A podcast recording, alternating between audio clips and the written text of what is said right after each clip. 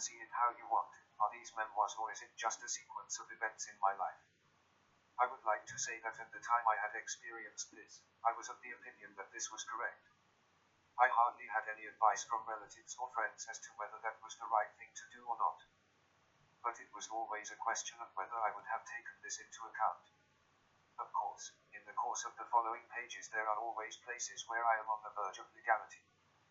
But since these were some time ago and I personally stand by what I did or didn't do then, I don't see any problems if these consequences arise. Whether this is a fulfilled or a happy life is not up to me, but to the reader, but I will draw a conclusion in the end. December 1959 Home.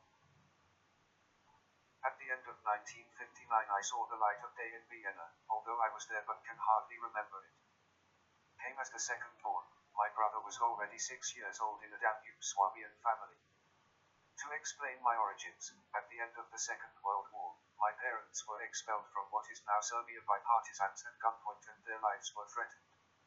Since they belonged to the group of ethnic Germans, Danube Swabians, their mother tongue was German, which meant that they could also speak Serbo-Croatian. Their ancestors were currently settled by Prince Eugen in what was then Yugoslavia in order to strengthen the infrastructure there, which they also succeeded in doing.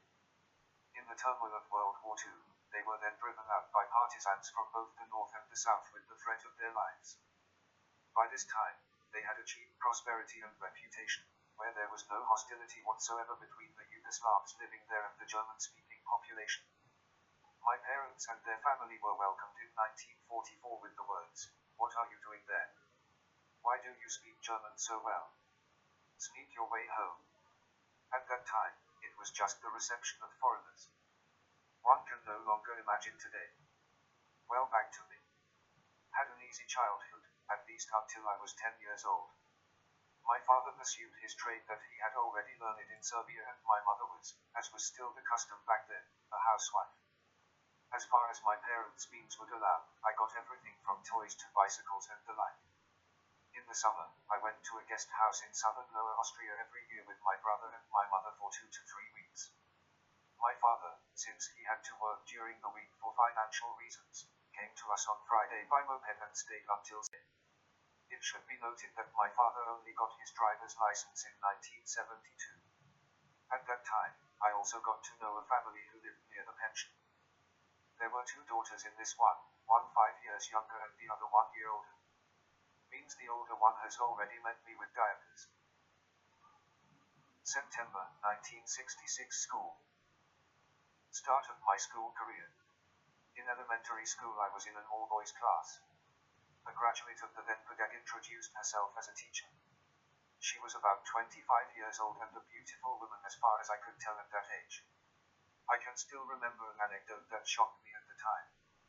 At the beginning of my school day, I came to my mother and told her the following You, mother, the teacher painted her fingers bright red. How can you do something like that?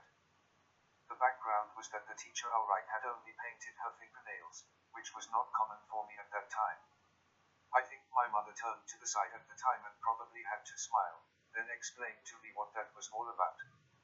Well, I graduated from elementary school with very good grades besides painting and drawing. But I also had respect for the teacher, who punished offenses with standing in the corner. The way to school, back then everything was still on foot, was always a challenge because there were always one, two or three school colleagues with whom you could juggle on the sidewalk. September 1970 High School. After I kept dreaming of the dream job doctor at this age and my primary school certificate was accordingly, my parents registered me in the high school in the neighboring district. In 1969, my father had returned his trade license for the repair of soda water bottles because it was no longer profitable and he subsequently turned to a new job, namely selling newspapers. That means he sold the largest daily newspaper in our country as a colportier in the evening until around 11 p.m. Since this was halfway profitable, my mother also started selling newspapers. With this they could save themselves a lot of money over the years, both of us, that is my brother and I, well-being was not neglected. Well, now I was in the first grade of the humanistic high school. On Mondays there was always math and English one after the other. Well, that went halfway for a while, but after a while I got sick and my parents wrote me a confirmation that I was sick. But since the teaching staff did not take this paper from me, I kept it. Now Monday with English and math became more and more repugnant so I got the idea to go blue on one or the other Monday and not go to school. I then produced the confirmation that I was sick myself with my parents' signature. Good or not, it went on for a while, but all of a sudden, my parents got a summons to come to school. Of course, they were asked about my missing days and the resulting grades, and they were accordingly surprised or disappointed in me. The consequence of this was that the school condemned me to a cataclysm, four hours of writing punishment alone in school. To the best of my knowledge, this type of punishment no longer exists today. Finally, the school year ended with two fives. So that means I had to repeat the first class, as was still required at the time. September 1971 boarding school. After this decisive event for me, the family council met in the form of my parents and my 17 year old brother. It would have to be sent in advance that my father was in a German speaking boarding school for a few years during his school days in Serbia. Thus, advice was given to which school I should go on. Since when I was 11, of course, I had no idea or only limited what was in store for me, I had to accept the decision of the family council. But since I was Baptist Protestant from birth, my registration at Catholic boarding schools, such as School Brothers in Strebersdorf, was not accepted. This decision meant that I went to a boarding school in the 13th district, which also included a humanistic grammar school. I struggled with this decision on the part of my parents for a long time, because I was more or less locked up there from Sunday evening to Saturday evening. If I had broken something during the week, there was of course no outcome on the weekend either. Fortunately, that was rarely the case in the 13th district. One thing was interesting in this house, because the head of this institution was the grandson of Adalbert Stifter, his name was the same. This director was an avid pipe smoker, where the smoke could be smelled all over the building and, with increasing intensity, we knew that danger was imminent. I spent three years at Himmelhof, that's how the boarding school there was named. Then I moved to the boarding school of the same name in the second district with the same tutor Franz. There, however, the customs were the same as in the 13th district. That means, if there were misconduct on my part during the week, I was involuntarily allowed to spend the weekend with punishment in the boarding school. Since the supervision there wasn't very much and I have of course also gotten older, there were often weekends in the boarding school. At that time, at the age of 30, I made the acquaintance of cigarettes, which also resulted in me being forced to stay in the home. This acquaintance with nicotine has remained with me to this day. The whole thing went reasonably well up to the fourth grade and then we got a Carinthian teacher in biology who had just finished her studies. For us students between the ages of 14 and 15, of course, she was a challenge in terms of puberty, because she was a pretty woman with a corresponding figure. So, I let myself be carried away to a statement during the lesson that earned me the worst grade of conduct. In addition, I also collected the worst grades in various objects, so that I had to repeat the fourth grade. This had succeeded and so, since this was no longer taught in the house, I had to go to the fifth grade of the humanistic grammar school in the neighboring district. Since I still wanted to become a doctor, I assumed I would use ancient Greek, as I also liked the Latin language very much. It was interesting at the time that I ended up in a mixed class for the first time, but there were only six girls and the rest of the boys. In the first semester I was still a little eager to learn, but since I didn't like ancient Greek at all, grades looked accordingly. Only with this subject it was not enough and so I would have to repeat the class, only that was no longer possible at the time. So, my parents decided, since I was now 17 years old, to start an apprenticeship. When I was about 16, when I was still in boarding school, I was approached by Ernst, who was the son of a friend of my mother's, whether I might not want to go to folk dances every Friday evening. That was of course a difficult undertaking at the boarding school, as it was not always the case that going out from there. In the end, I was finally allowed to go out on Friday from 6 p.m. to 10 p.m. The folk dancing took place in the home of the Danube Swabians in the 3rd district. When I first got there, I found about 30 young men and women, of which I was one of the youngest. A native Danube Swabian introduced himself to me as the leader, who rehearsed the folk dances with us. But since I was a decidedly anti-talent when it came to dancing, this man also had his difficulties teaching me that. I can still remember an episode in which the supervisor took my thigh in his hand because I did not understand the sequence of an alternating step. Probably nothing has changed about that to this day. On these evenings we studied folk dances with eight to ten couples, which we then performed in the ball season in January and further. In the course of time, a group of people of the same age developed who went bowling twice a week in the Vienna Prater. This means training once a week and championship on Friday. Since we had a sponsor, a shipping company, it didn't cost us too much. Around 1982 seven men and women then sailed with this company on a 10-man sailing ship from Split to Dubrovnik in the summer. Every day that week we went to an island, took a break and then drove on. It was a wonderful experience. August 1972 Weekend House. After my father's career change in 1969 was successful in terms of savings, they were able to save themselves quite a bit of money. Now my parents went looking for a small weekend house in Lower Austria.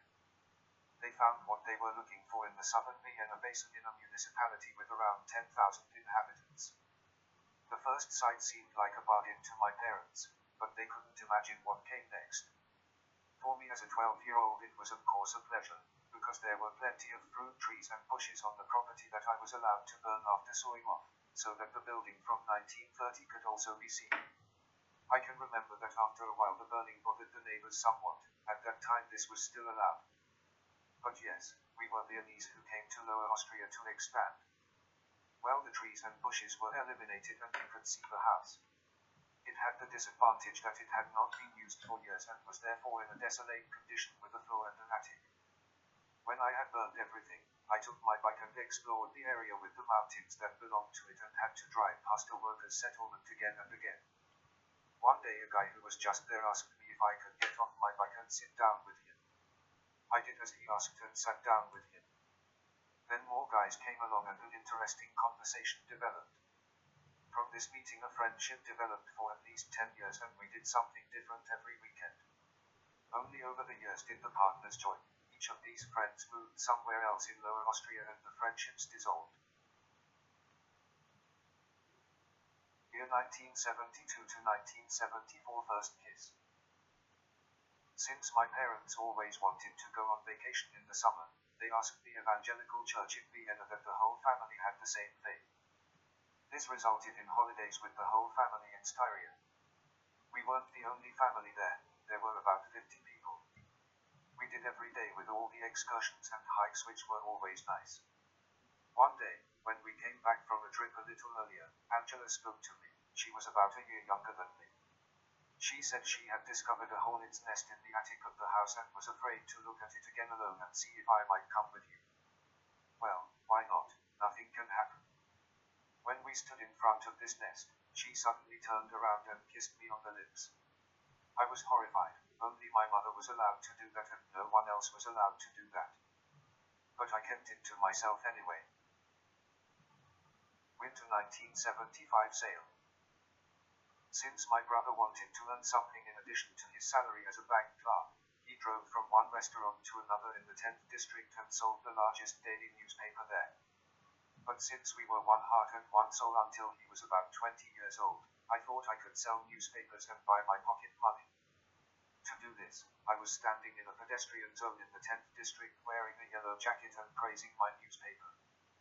We then settled the accounts for the 10 to 15 newspapers in the evening wasn't very profitable, but, as I said, my pocket money was increased. September 1977 Apprenticeship. My father knew the HR manager of a large and well-known grocery wholesaler and producer in the 16th district, and so I started an apprenticeship as an office clerk. The first thing I did was work in wholesale accounting. I found four men there aged 50 and over there. The department head for this was an authorized signatory. But since I had just come out of boarding school before, I enjoyed my regained freedom. This manifested itself in the fact that I was not so strict about getting a night's sleep in my free time. That means, now that I had a friend in Vienna by the name of Ernst, we left almost every evening in the evening. Of course, going home was late. So, my work performance on the following day was accordingly. The general manager, to whom I sat with my back, tapped the table again and again with the ballpoint pen so that I could continue working. In the course of time, however, the work of adding up only 100 to 200 delivery notes in a whole day became too boring for me and so I decided to ask my boss whether I could be transferred to another department in the company. My request was granted and I was transferred to the tea department. There I met a young dispatcher and his boss was an authorized signatory. Here I didn't know too much about the office clerk, but the old manager taught me a lot about tea. So, every morning I had to set up the tea tasting, which went through a very special ritual. So, I started by setting up at least 10 bowls of hot water and then only exactly 2 grams of tea was allowed to be added. Then the gentleman went through and took a sip of each bowl, kept it in his mouth and let it run over his taste buds. With this handling he was able to determine the quality of this tea and then the corresponding quantity was ordered. In the course of my work in this department, an automatic system for the production of tea bags was added, which fascinated me very much, because on one side the tea delivered was in large boxes and at the end the finished 20 to 25 tea bags came out packed.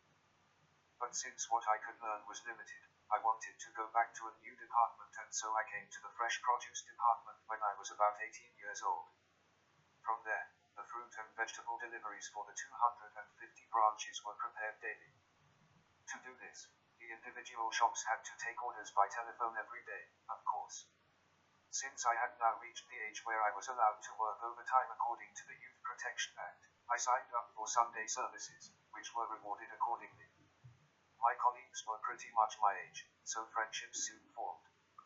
So, every now and then we went to have a drink after Sunday work was done, until someone said he had something with him that could only be consumed in closed rooms. I, as I was there, we went into an apartment and sat on the floor for lack of seats. Suddenly the said colleague pulled a cigarette out of his pocket, lit it and passed it on. Unsuspecting, I, like the others, attracted this supposed cigarette. When it was smoked out, I was informed that this was a joint. My summary of it was good, my gullibility and above all, I hadn't felt anything, so the matter was settled for me and I never touched anything like that again. September 1978 First Apartment. After my brother had said at the age of about 21 that he would no longer have a wife and that he already had his own apartment, I got the small apartment of around 35 square meters in the same house where my parents lived in Vienna. At this time, however, also began where I had to struggle for about 30 years. On the one hand, I had one time friends over the weekend in Lower Austria and a friend in Vienna. I went out with him almost every day during the week and so it happened that we didn't do a lot of different things. We then mostly went to bars where you could play cards. Since this became a bit boring over time, we decided to play for money. But that wasn't fulfilling either and so we saw machines in several local machines where you can insert money and win. At that time, they were called one-armed bandits that could be found all over Austria. Yes, in the beginning there were always smaller or larger profits, but in the course of time it was of course a deficit. Above all, I discovered that such devices were also available in Lower Austria. And so, my addiction began, certainly not right away, but in the course of time I had crossed a line that I was not aware of. May 1978 Color blindness. At that time, I had to go to the Austrian Armed Forces for drafting. At that time, I had no health complaints, but then a card with different colored dots was presented to me and I was asked to read the number and a letter from it. But I couldn't do this even if I looked at the maps from different angles. In other words, it was found that I am colorblind, namely red-green blind. However, the commission has determined that I would be fully qualified. Half a year later I wanted to get my motorbike and car driver's license with my father.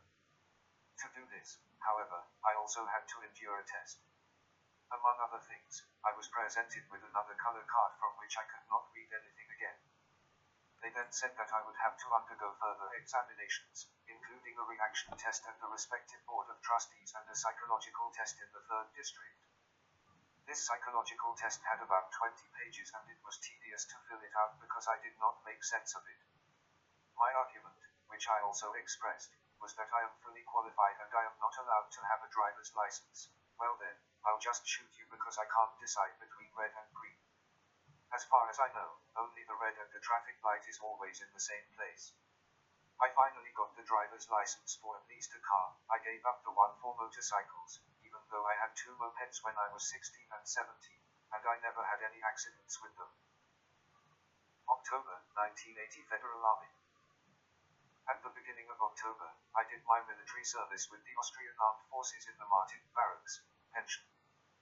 The first six weeks were basic training and also exhausting.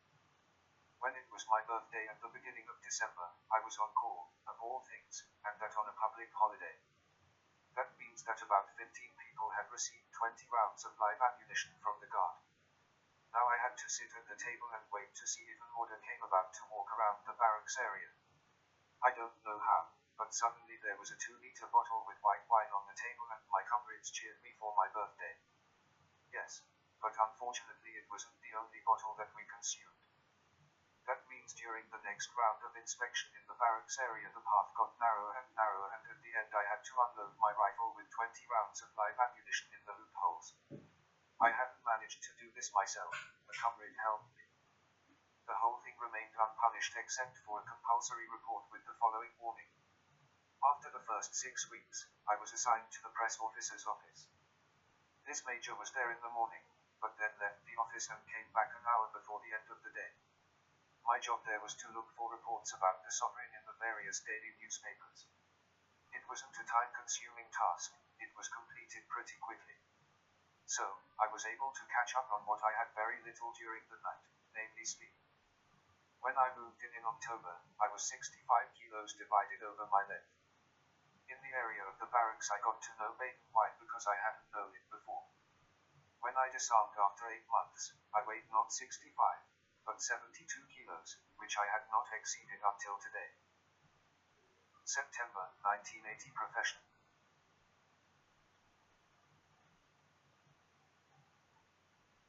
I had successfully completed my apprenticeship as an office clerk. The military service was less successful, and so I thought to myself how to go on. Now I became interested in evening courses and started an accountant course, which soon turned out to be wrong for me. So, I found that computers had a future and from 1980 to 1981 I took programming courses at WIFI Vienna, which went every evening from 6 to 10 p.m. I completed this with exams at least in Pascal, in COBOL I did not pass. With the certificates I meant I had better chances on the job market and at the end of August 1981 I quit my job at the grocery wholesaler.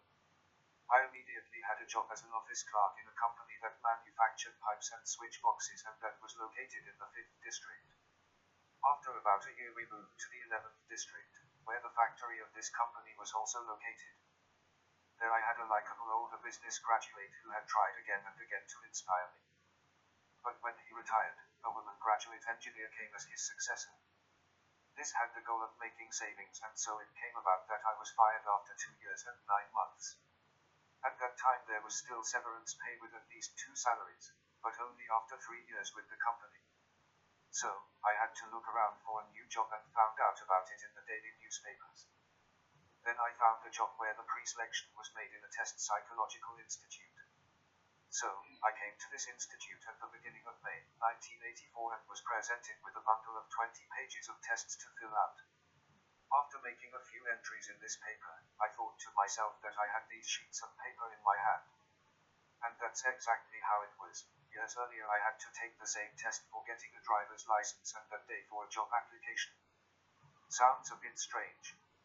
After evaluating my information, I was asked for an interview in the 8th district. The prerequisite for this position was that it was only a one-year parental leave substitute. There I had to settle accounts for the scholarship holders who worked at the research center in Lower Austria and also look after the bank book. But since the whole thing was a little too little challenge for me, I aimed at further tasks.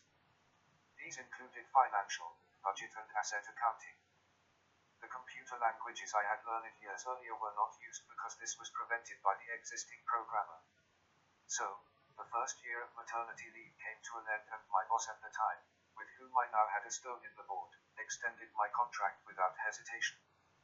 But since the office in the 8th district was closed about a year after joining this company, semi-public, we had to move to Lower Austria. We had the opportunity to use the company bus from Vienna. but work didn't start until 8.30 am and that was too late for me. So, I talked to a colleague that we would drive to work together with my second car. In doing so, she contributed to the travel expenses. That means getting out of bed every working day at 6 am, driving 35 kilometers out and 35 kilometers back in the evening, whatever the weather. But since I valued this work in Lower Austria at all, I accepted that. The time I spent there was not only professionally but also personally the rich experience that I had in my life, especially since I had learned a lot from it. In accounting, that was the name of the department where I worked, there were around 15 women and only two men, which initially affected me less. Over the years, however, I made friends with a colleague who worked two rooms away. She was about two years younger and pretty smart, lived near her place of work with her parents in a two family house. As it had to come, it was, friendship became more. Most of the time I stayed at her home, but kept going back to my apartment in Vienna. Then one day she told me that she was pregnant with me. I was then about 26 years old and saw it as my duty to propose to her because she accepted. We were already looking around for a church or registry office and more or less set a date for the wedding. In the company, of course, it was rumored in secret that something was going on that I didn't necessarily like. Since, however, on her part only the statement of pregnancy remained and I could not see or hear anything else over the course of the months, I became skeptical whether this would be true. Now, in addition, the pressure of the colleagues became greater and greater. So, at the end of 1987 I decided to quit the position after three and a half years and let her take precedence in the company, as her qualifications were less than mine. Of course, there was also no two-way pay, as I had resigned myself. Some time later, I checked the alleged pregnancy of my girlfriend at the time, but she probably never was pregnant. I was sorry for this position because I had learned a lot, conditions weren't always the best. January 1988 Employed by father. Since my father was 58 years old this year, I decided to start working for him as an office clerk, meaning I was more or less self-employed at this point, because a father can't do too much for his son. Since I had bookkeeping in vocational school, we decided that we would do the bookkeeping ourselves. Our tax advisor only had the task of preparing the respective tax return or balance sheet and submitting it to the tax office. During this time, I had around 100 colporteurs, customers, whom I had to deliver every day. Very few had the time to come to our business premises in the 20th district. By way of explanation, a colporteur was usually a man who sold daily newspapers in the evening or in the morning with colored jackets in squares, train stations, and streets. They were always considered to be independent merchants. In other words, they bought magazines from me, i.e., periodical printed works, at a certain discount and then sold them at a fixed retail price. The disadvantage of this industry is that there is a 100% right of return. If a customer bought 10 pieces of a magazine from me and only sold 5 of them, he was able to return the remaining 5 pieces to me when the magazine was released and these were then offset against. Of course, I also had the right with my suppliers, such as wholesalers and publishers. Of course, the whole thing took an enormous amount of time and, above all, a precise control of the respective invoices. Thus, a 50 to 60 hour week was not the exception, but rather the rule. September 1992 Self-employment. My father was 62 years old this year and I had to make a lot of arguments that he had finally retired after 47 years of contributions. It wouldn't have got him very much financially. So, I took over this magazine wholesaler with two trade licenses. There was no other way back then. Means two memberships of the chamber division and, as a result, two fees for it. Then two to three years later a competitor appeared. This Mr. Robin got the opportunity to set up his own colportage from a smaller daily newspaper. In other words, he provided several foreign people with jackets and daily newspapers and distributed these people all over Vienna. In the course of time, however, I learned that this man did not give the places free to the people, but demanded a deposit in five to six digit shilling amounts from each person and that even before a place was assigned to him. Since, to my knowledge, this was only written very sparsely in writing, I already suspected at this point that this would go wrong at some point. Since this did not concern me very much, I let him rule. One day he came up to me and said that we could do counter deals, which I had no objection to. I got magazines from some Viennese publishers on good terms and it wasn't very different with him. This went well for a while. He delivered me to him and it was offset against. But one day, it wasn't a huge amount to get. The phone rang and Robin was on the line. He said that I still owed him something and that he wanted to claim it. That got me so furious that I said I waived my request and didn't want to hear from him anymore. Yes, well, that was just my wish. He hired more and more Arabs, Pakistani and Indians and then finally went to my two main suppliers. The background to this is that when I started working in the magazine wholesale business, I spoke to these two suppliers to get the 4.9% higher discount. Instead of 28.2%, the higher one with 33.1% gross. My request for it remained even when I drove to the headquarters of one supplier in Salzburg, when I achieved the discount increase about 10 years later. Mr. Robin went to these two suppliers with whatever and immediately had the higher discount. Which connection was involved was clear to me, but I will not give this one from me. November 1988. I was now 28 years old. My Lower Austrian friends had split up all over the state, partly for professional reasons, partly for reasons of partnership, and so I was on my own. Once again, it was such a bland Saturday, and then I had the idea that there were two girls living there 30 kilometers away, whom I already knew from my childhood days when I was spending my summer with my brother and mother in Lower Austria. So, I got in my car and drove to this town of 800 people. Not only did I find two girls, but three. The older woman's friend was visiting. After a short time, I suggested we could go dancing. The friend said she was tired and had to go to see her husband. So, I had the two left and after some time of makeup and styling, the time had come. We drove about 60 kilometers in my car to the neighboring district. There was very little in the area in this regard. Well, now I was sitting there in the disco with two girls, one four years younger and not necessarily pretty, and the other older and quite dressed up. Now I had no choice but to alternate between dancing with one and then with the other, and that for me, when I was such a talented dancer. During the course of the evening, it was already after midnight, on the 13th of November, when I was sitting at the table, I noticed that one knee kept bumping into mine and then it stayed. I think the next dances completed the approach of the older ones and it came as it had to come. It was wonderful. This then lasted a good 20 years. Autumn 1995. Since my competitor was becoming more and more aggressive with regard to the sale of newspapers and magazines, and he resorted to higher discounts for his colporteurs, I also had to react. Fortunately, I had a few Austrian publishers at the time that I could live off of, because at least at that point there was nothing to be done with the said wholesalers. This was expressed in the fact that I could only sell my goods in hiding, because every time I came to my customers, and they have been for years, there was always an Arab who could be assigned to the Robin Company, with my buyer and thus prevented my sale. So, I had to get my magazines on sale in a roundabout way, because the buyer of my goods would have suffered financial disadvantages if they were seen to buy from me. But since the intellect of these supervisory bodies was not necessarily the highest, I kept putting my goods on, even with difficulties. At that time, I was able to increase the sales and the number of magazines enormously, so that my main supplier delivered to me in a large truck in the 20th district, where I had taken over my father's business premises. There were often two pallets of goods with 2,000 magazines included. At that time, I had climbed so far, probably due to competition reasons, that the week ran from Monday to Sunday.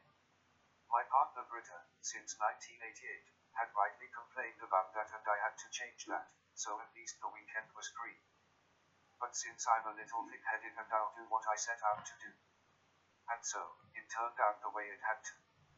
In February 1998, I saw by chance that one of the two main suppliers had stopped delivering to the Robin Company.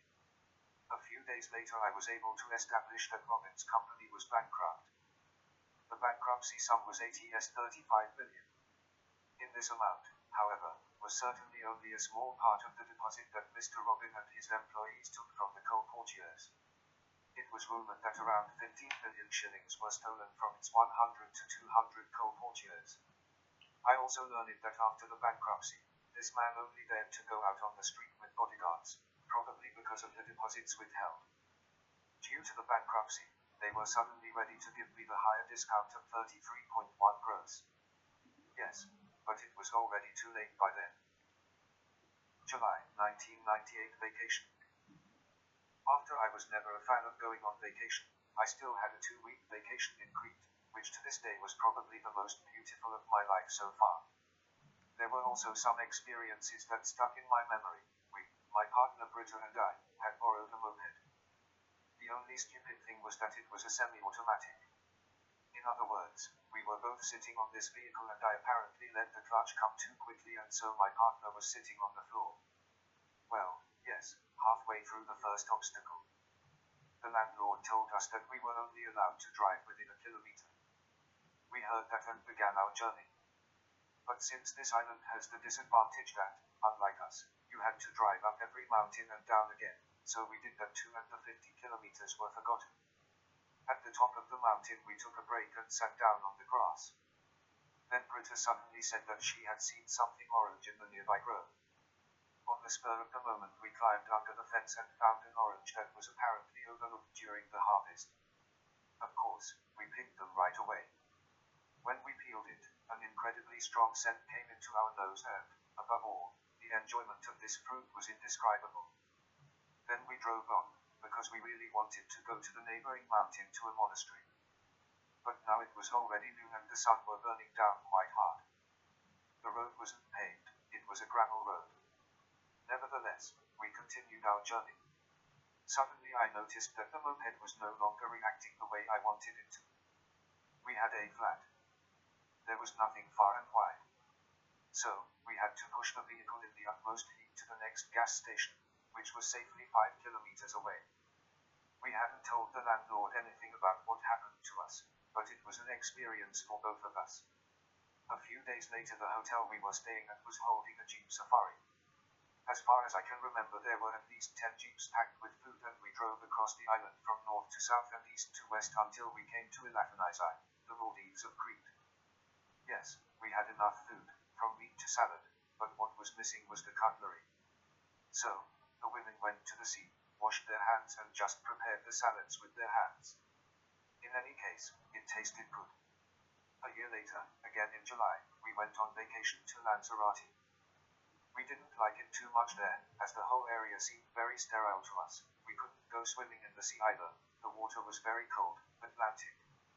And again, a year later than July 2000, we stayed in a guest house in Styria for a few days, from where we went on some hikes. Since then, I have hardly had any vacations, except in 2017 to Italy in a few days by bus, which of course was more exhausting than taking the plane. August 2000. When we returned from our vacation in Austria in July 2000, Britta told me that she had abdominal pain and that she already had an appointment with the gynecologist about this. After this appointment, she called me immediately. I was of course worried and she said, What a good thing. What was that supposed to be? She said I'm going to be a dad. I was amazed, but it was a matter of course for both of us that we would be there for these children. The subject of abortion was never brought up, and it was good, at least by the time I found out about it. The due date was set at the beginning of March 2001. On the 24th of February 2001, a Saturday, Britta woke me up in the morning and said that the time had come. For my job, I had a van that was getting on in years. It also snowed quite a bit the day before. So, we drove about 50 kilometers to the hospital without a heater in the car, because it didn't work. When they arrived at the hospital, they found out that it would take a while. So, we just went for a walk in the snow in the complex. In the evening, I left her with the request that I be informed, regardless of the time of day, whether he was coming. No call came, so I drove to the hospital at 8 a.m. on Mardi Gras. When I opened the door to her room, she greeted me with the word, surprise. A moment later, the door opened again and the nurse brought my son to me. What I will remember forever was the moment when I held it in my hands for the first time. Indescribable. 1990 to 1991 apartment. Until then, I was living in the small apartment that I had when I was 18 years old. But since the property management and the owner of the apartment building wanted a general renovation of the house, I had to move one floor down to a slightly larger apartment. My apartment was merged with the neighboring apartment with the promise that I could move back into the approximately 70 square meter apartment after the work was finished. This was also observed and in 1991 I moved into this apartment. But since my addiction grew worse over the years, which I was not aware of at the time, I fell behind with the rent payments. Thus, it came about, as it had to come, to an eviction suit. Britta and I were looking for an apartment. She found what she was looking for in an advertisement in a newspaper. A maisonette in the second district with a rent of around 10,000 shillings. I pointed out that I could not afford it, but it was not necessarily accepted. Therefore, I returned the apartment in the 20th district without an eviction notice and moved to the second district. However, since my passion for gaming had not improved, but on the contrary worsened, I was soon faced with the same result as in the 20th district. So, I looked for a garçonnière myself in the 20th district that I might be able to afford. 1980 addiction. It all started small, threw a few shillings into a machine and maybe won something once, but throw that straight back into this bucket, because the big profit is coming. It took me around 15 years to realize that I was addicted to gambling. My partner Britta encouraged me to undergo therapy, but I also had to admit that I was addicted to this. So, I sought help from Gamblers Anonymous. There were group therapies once a week and individual therapies by arrangement. The individual therapy caused a nervous breakdown in me because I had never experienced anything like it before, especially since the therapist had gone very deeply into my depth. The group therapy was not necessarily successful because I got back into the car after the session and ended up in an arcade again.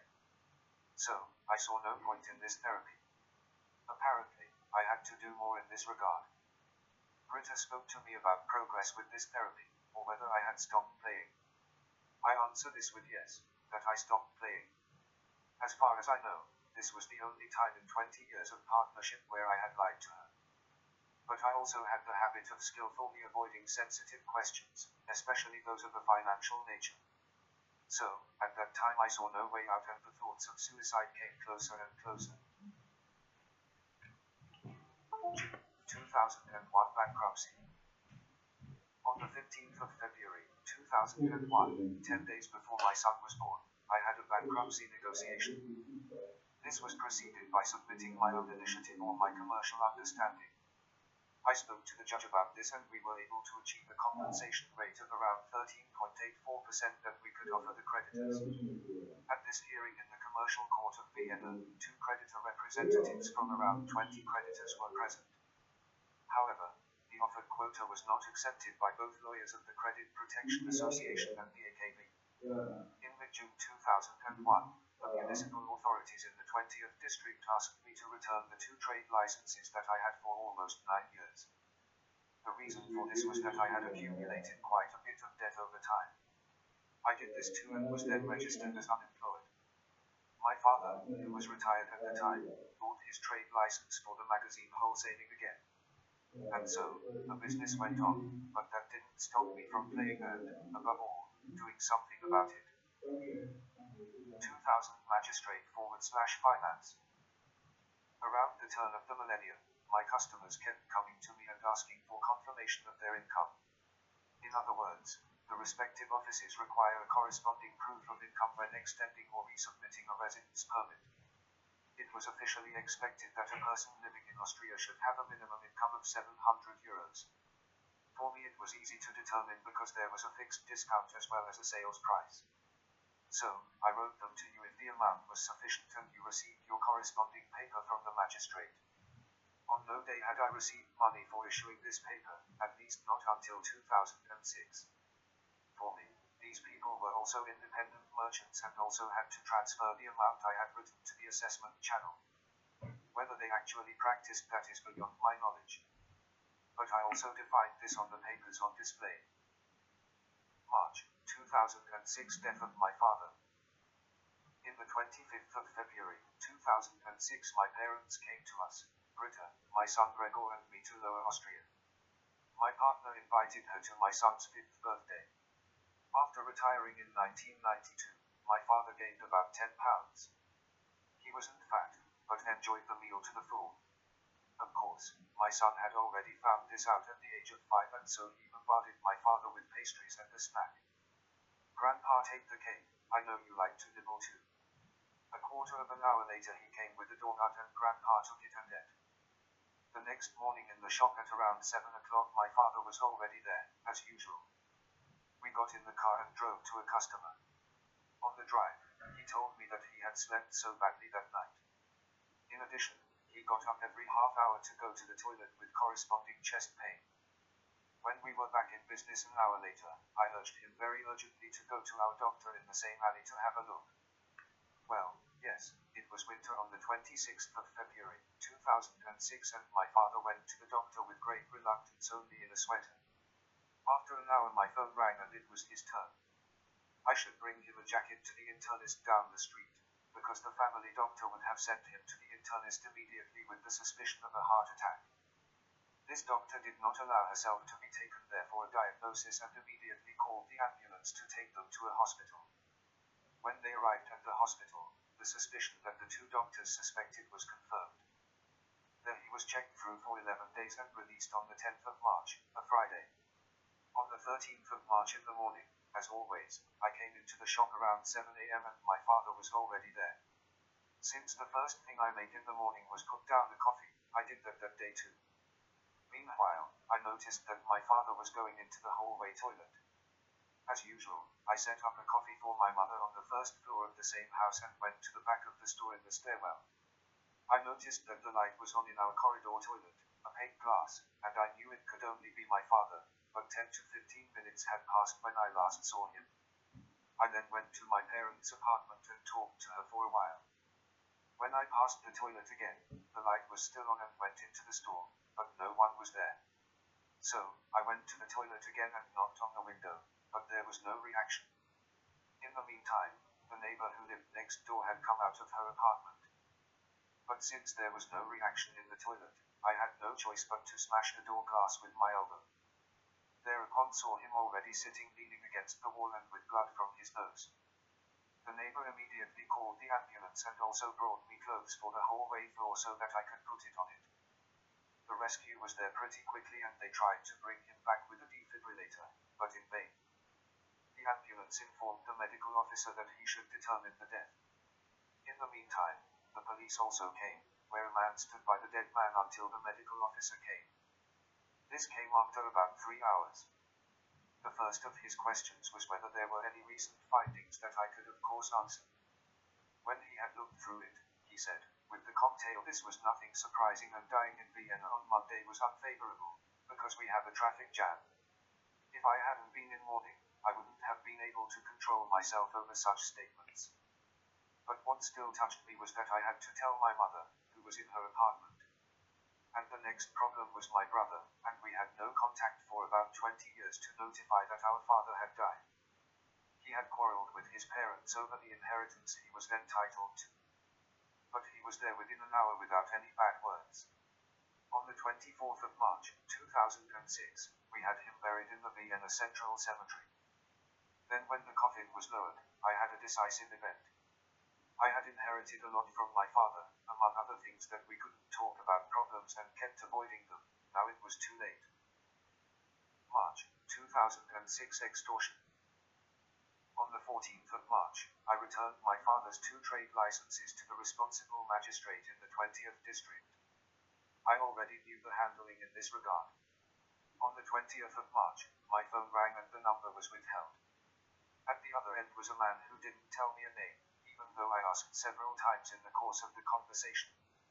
He said that I should continue to write the confirmations that I have been writing since the turn of the millennium. When I asked why I should do that, he told me about the circumstances of the place where my son grew up that you could only know if you were there. For example, when he went to kindergarten today and the like. Of course, that pissed me off and I threatened him. His answer was only that after the previous call, he would send me a foreigner and I would have to issue a confirmation. I would have to charge 10 euros for one month and 15 euros for several months, which these people would then pay. In the beginning I refused, of course, arguing that I could no longer write that because I was not entitled to the trade, but over time the information about my son, what he was doing just now became more and more real and I had to assume that he was staying near Gregor, which was proven a year later. In the village with around 800 inhabitants and an area of 34 square kilometers, strangers naturally attract attention, especially when they are driving in front of public buildings, such as a school or kindergarten. Now I had the choice of going to the police and filing a report, if it is accepted, and protection for my son will be assigned for a week or two, and then I have to tremble whether the man can think of anything. The other possibility was for me to do it my way, which I allowed myself to do regardless of the consequences. Thus, several times a week the calls came back with suppressed numbers and the foreigners, whom I only knew partially, received their confirmations against payment. When I asked the people where they had contact from, I got no information whatsoever. So, I decided to follow these people, but at least at the beginning this was hopeless. In the meantime, it was already autumn 2007. My son went to elementary school, in the village, a man was observed in various places where it was assumed that he was a pedophile, as he was seen repeatedly at school or kindergarten. But this was a mistake, the whole thing was meant for me. One Friday after school, like every school day, my son took the school bus home. Since the way about 500 meters from the exit point to the place of residence was not entirely visible, a car suddenly came from the side street, stopped at my son's and the passenger door opened. A man spoke to him and wanted to give him candy. My son reacted once and immediately ran towards the house where my partner had been waiting for him. She saw the vehicle and also called the police, only until they came the driver was over the mountains despite the dead end. When my son told me about this on the same day, Friday evening, I spoke to my partner about it and told her that this was not a pedophile, but that it would have applied to me, but she stuck to the pedophile's version. The 13th of December, 2006. It was a Friday and again a 13th. I was sitting in the shop that had two exits, one to the courtyard of the house and one to the alley. I wrote on my programs, as I had for a long time, and was absorbed accordingly. Suddenly there was a knock on the courtyard door, I had locked the other door. It was around noon and assumed it was a house party. When I opened the door, there was a man about 190 centimeters tall with a well-groomed appearance. He identified himself with his name and ID as the official director of the Vienna tax office. Now he said, holding an A4 piece of paper in his hand, that he was holding a confirmation in his hand where my company stamp and my signature could be found on it. He also claimed that it was printed on both sides. He also asked if he could come in, which I didn't refuse but then I had to refute his claims. For one thing, I had never given papers out of my hand that were printed on both sides, and for another thing, I hadn't put a stamp on such letters either, that was already included in the program that I had written for them myself. I never had the letter on which this claim was based. Now he said whether he could look into my stamp PC, which I did not refuse. He also wanted to look at and take photos of my bank statements that I had on the shelf behind me which I did not refuse, because I was not aware of any guilt. Now he began to take his minutes. When asked how such income confirmations came about, from when and why, he concluded the visit with the question of what I would have received for it, and he meant not only money, but also natural produce. What should I answer him now? Because in the meantime I realized that he needed his sense of achievement, and on the other hand I still had my blackmailer at this point, who was putting me under quite a bit of pressure. So, I answered his question with the answer, I have not received anything in return. His reaction was that he didn't believe this. The following year, two more came to my shop unannounced and kept looking. Last time, he asked if he could take the stamp PC with him to the tax office, which I answered in the affirmative after some time to think about it. Time to think about the fact that it wouldn't necessarily have been beneficial to the computer, but of course I had nothing to hide. I had it back in working order within two days, but he didn't tell me whether something illegal had been found or not. So far so good or not. In autumn 2007 an invitation came to the tax office in the 22nd district. There he offered me the results of his tax audit, as it is called in financial German. He had already indicated to me that he would have to appreciate me if I didn't tell him what I would do for the issuance of income statements, and so we agreed on this name. His estimate was that he thought I had received 100 euros for each confirmation, starting in 1998 and going on to 2008. In other words, an income of 40,000 euros, and fair effort minus 50%. So, in his eyes I had earned 20,000 euros year after year with this work, which was also reflected in the corresponding income tax modest. In one fell swoop, I had two claims from the tax office and health insurance company in the amount of a six-digit amount, against which I immediately responded to the appeal up to the then Finance Senate as the high-level office of the tax offices. Today, as far as I know, it is the Financial Procurator's Office. All appointments, and that was nine years at that time, were rejected or rejected by the individual offices. The state or its officials are mostly right, the citizen hardly. What I had not expected at the time, however, was the fact that this official director not only viewed it as a financial offense, but also as a violation of the law. After completing his examination in 2008, he passed on the data he had constructed, for which he could never provide evidence, to the Vienna public prosecutor for the purpose of checking for illegality. In addition to my appointments in 2008, for the years 2006 to 2008, when I finally got hold of my blackmailer, I prepared income tax returns for these three years for a total of 2,500 euros income from the preparation of income statements, which have not been considered to this day In the years 1998 up to and including 2005 I had no intake due to this circumstance. This public prosecutor's office also reacted in the form of the respective district courts, where I was asked to give around 100 subpoenas between 2009 and 2011. The process there was always the same. The basic tenor of my interrogations by the respective court was always the same. I was asked whether I had issued this paper and of course why. There was always a foreigner sitting across from me who, among other things, was accused by Municipal Department 35 of having obtained or bought a residence permit with such a confirmation. The paper on which this process was based was presented to me and I had to find out whether I had issued it or not. 90% of them were my papers, but there were also forgeries, which is what the chief executive officer claims. The accused foreigners, whom I knew at least by appearance, got, if they were really found guilty, two months to three years, conditionally, nothing more. As I already mentioned, I was finally able to get hold of the blackmailer in May 2008 by following a supposed colporteur once again after he received a confirmation from. With powerful arguments I implored this man to delete my number immediately and never call me again. I didn't have much hope, but he kept to it for whatever reason and I never heard or saw anything from him again, but had also changed my cell phone number.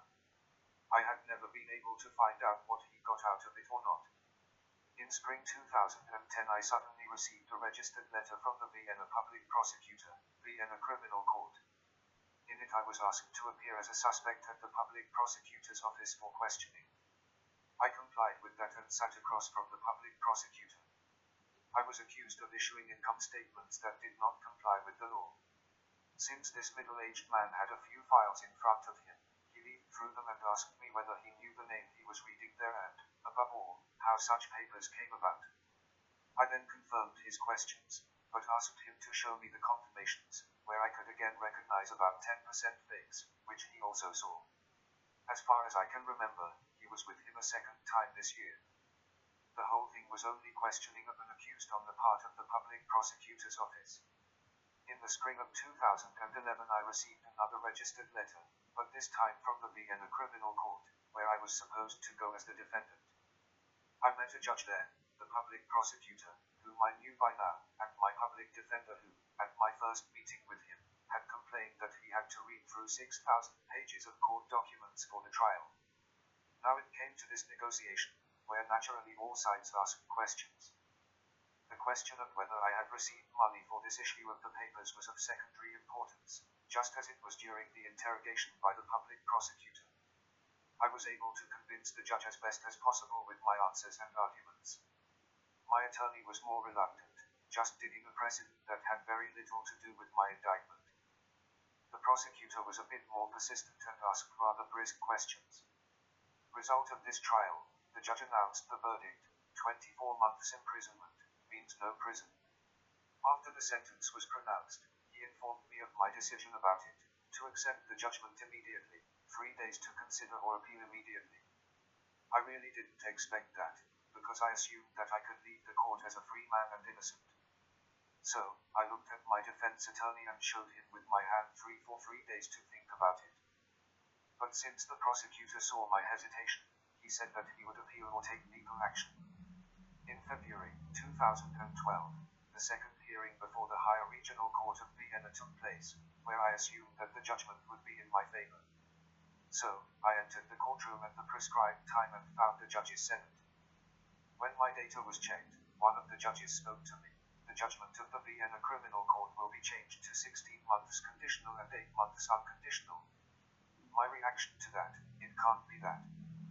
The judge said, if you did not understand the verdict, you will have to be detained for 8 months. For me, the world collapsed. On the one hand, I had issued these papers in good faith until I was blackmailed. On the other hand, I wanted to protect my son, which went badly in the pants. I almost never had a financial advantage and was punished for it. Of course, I asked my lawyer what else could be done in this regard, but had to realize that there was no appeal to this judgment, only a petition. However, immediately gave me no hope that this decision of the higher regional court would change anything as a result of such a petition. But I asked him to do that. But it was also unsuccessful. So, I then received a letter from the court, where I had to be at the Simmering prison by the 10th of April, 2012 at the latest, to begin my 8-month prison sentence. 2006 to 2011 All About Care. When my father died in March 2006, as already mentioned, I was once again facing an eviction from my garçonnière in the 20th district. Now, after the death of her husband, my mother was completely on her own and that after almost 53 years of marriage, the roof over my head was removed, so what was left but to move into a 75 square meter apartment with the argument on my part to give her mutual supervision, because she was quite depressed after death. At the time, I couldn't say whether my decision was right or not, and she had already had two strokes behind her. At the time her husband passed away, she weighed around 80 kilos, was not fat but stocky. The first year with her in an apartment was pretty good. We went shopping, to the doctor and for examinations. At this point, she had to take about 10 tablets a day due to her previous illnesses. Among them was a psychotropic drug, where I had to go to a neurologist rather than a family doctor every time to get the prescription. I think it was prescribed because she had become increasingly depressed. It would also be said that I did my work in the same house, only separated by a courtyard means I was on the ground floor and she was in the apartment on the first floor. In the second year, her condition began to deteriorate rapidly. She ate less and less and did not want to go outside. I can remember one episode where the two of us were shopping at the grocery store about 300 meters and she couldn't go any further after she paid for the purchase. So, I sat her down in the shop, ran the 300 meters back to the shop and fetched my toboggan, which I had had for years, drove it to the shop, put it on the toboggan with great reluctance and drove it home. I didn't care what it looked like. You not necessarily. The whole thing looked like I spent in the apartment with her from Monday to Friday and went to see my family in Lower Austria on Friday evening, Gregor and Britain. But since she shouldn't necessarily be alone on the weekend, my brother came by for two to three hours on Saturday and that turned into a farce almost every time. Once he called me because he couldn't find the medication another time because of some triviality. That is to say, he was not a great help to me in this regard either. However, since the growing depression, paranoia and dementia were added, caring for her person became more and more difficult. That is to say, the 24-hour care was fully used. During the day, since she no longer had a concept of time, she slept and during the night when I wanted to sleep in the next room, she haunted the apartment. It wasn't even that I had to pick her up in the living room at midnight or later and put her back to bed. In addition, she no longer had an overview of what household items she had. It happened that at 11 o'clock in the morning she stood on the balcony and called my name loudly because she was standing. Peter needed at least two tubes of toothpaste. Then I came in the courtyard, saw her gesticulating wildly on the balcony and said she should look in this and that box. As far as I know there were at least ten tubes of toothpaste there. All she said was that she would know what she needed and not me. So, I had to buy her the 11 and 12 tubes immediately and immediately. I never did that, that I went shopping. The only time I had to breathe was the times when she came from one hospital to the next. I only had to visit her for about an hour, because there was nothing more in there. It became more and more difficult for me to speak to her because she saw no perspective. In the individual hospitals, I think she visited almost all the hospitals in Vienna, but they kept them for a maximum of 10 days, because physically they could not find anything and as far as the psyche was concerned, no one could help her. Now my dear brother, with whom, as I said, I had no contact for about 20 years, came to the glorious idea of incapacitating his mother. To do this, he went to the responsible district court and filed the application.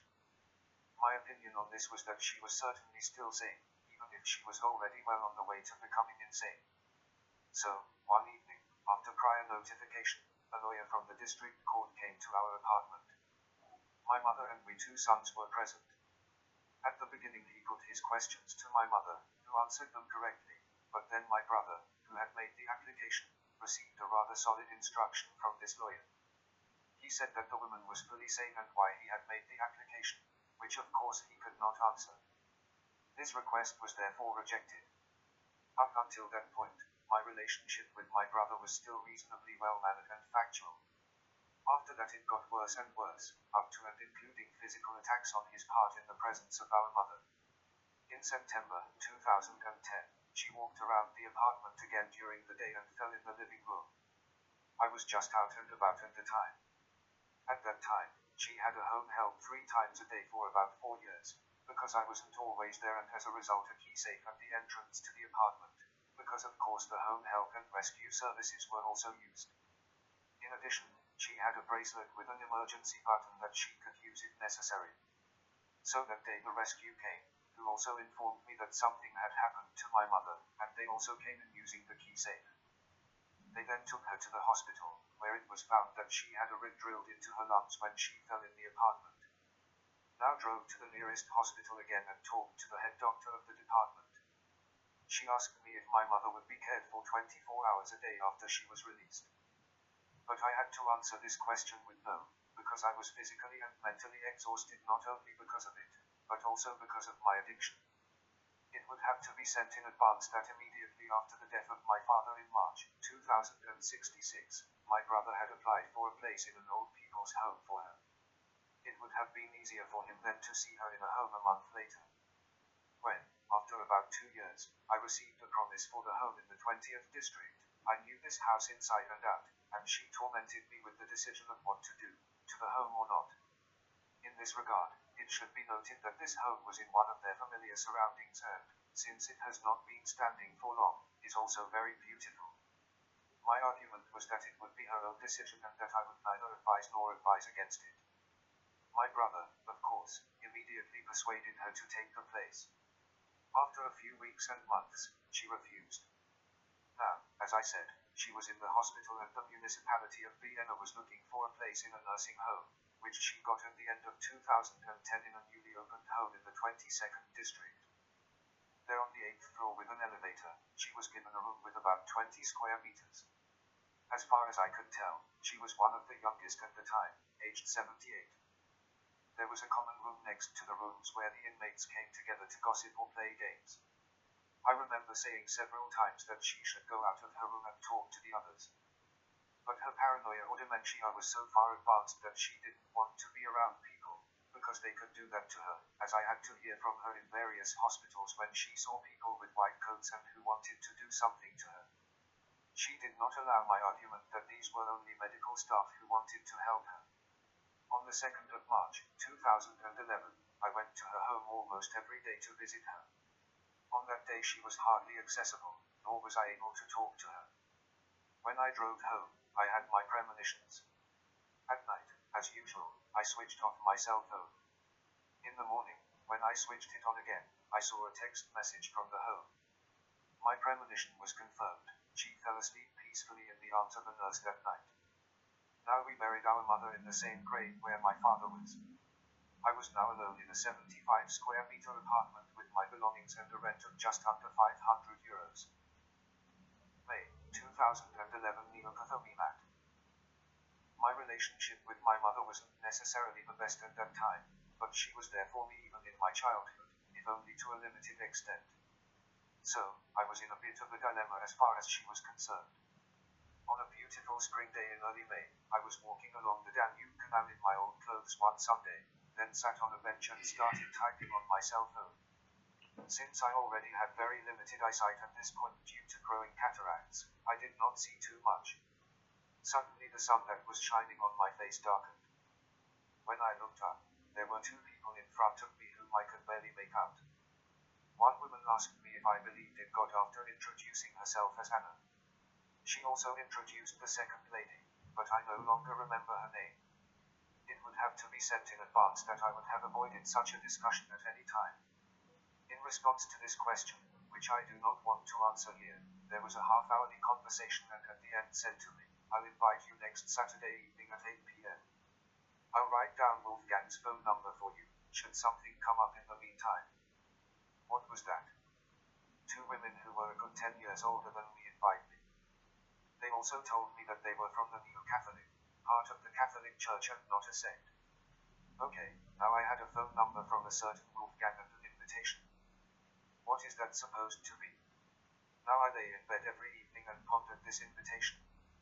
So, this Saturday came and I thought I had money like none and of course I was curious what that was. So, as usual, I left home earlier and got there in the 20th district at 7.30 pm. When I entered the hall where the whole thing was to take place, I saw a man at the other end of the room who was setting up folding chairs. When he saw me at the door, he came up to me, held out his hand and said he was Wolfgang. Only then did I realize that this must be a priest, because he was dressed in black from top to bottom. When he asked my name, I was a little perplexed and I started to stutter and said, My name is Eduard.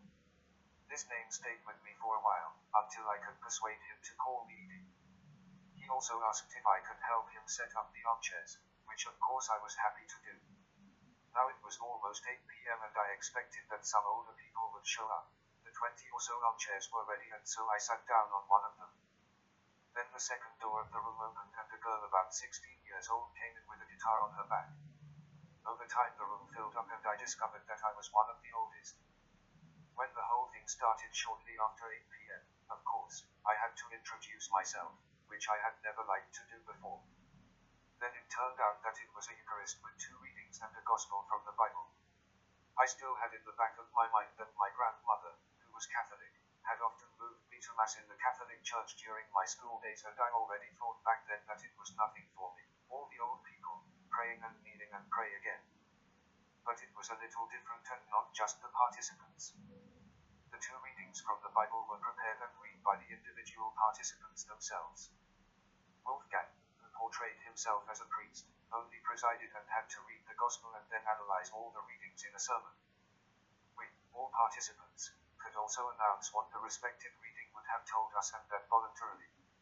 I also liked that the guitar wasn't just there to watch, but that a song was always intoned between the individual readings, and we all sang along with it. Well, this was completed around 10 pm and I was informed that there was a liturgy of words on the following Tuesday at 8 pm. After I had promised something of this kind of affair, I went back on Tuesday. I then became a brother of what was then the 10th community in the Neo Catholic art, which I also practiced for seven years and which personally brought me a lot. The process in this community was always the same. Three to four people from this group had to prepare the respective liturgy or Eucharist and one of the three to four people a few days beforehand and then present it on that day. It was not always easy to find enough people to take part. We also had a community Sunday every one or two months and about twice a year a community weekend in a hotel in Lower Austria. When I came to this community in May 2011, it had only existed for half a year. In other words, you didn't know each other very well, but this changed over the years, because you kept preparing with someone else and thus saw the environment in which he or she was moving. At that time, I became friends with two sisters, Maria and Gaeta.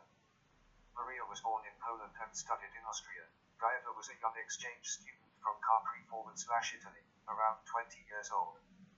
He had done a lot with both of them, but Gaeta had to go back to Italy in the summer of 2012 when she already spoke perfect German. What connected me to Maria was that she indulged my addiction as much as I did, just not as excessively. April 2012 prison sentence. So, on the 10th of April, I drove with my belongings to the 11th district to begin my prison sentence, as they were getting fewer and fewer. This was preceded by the fact that two months earlier I had another eviction complaint with the execution date, the 10th of May, 2012, on my neck. So, I had little time to vacate the apartment in the 20th district. Maria and my colleague, to whom I will come later, were of great help to me, as I was in custody at that time. When I got to the detention center, I was searched thoroughly and then put in the closed ward in a cell about 10 square meters in pairs. At the beginning, I was instructed what I should and shouldn't do, as well as being informed which department there was. There was only an hour's walk in the courtyard during the day, weather permitting.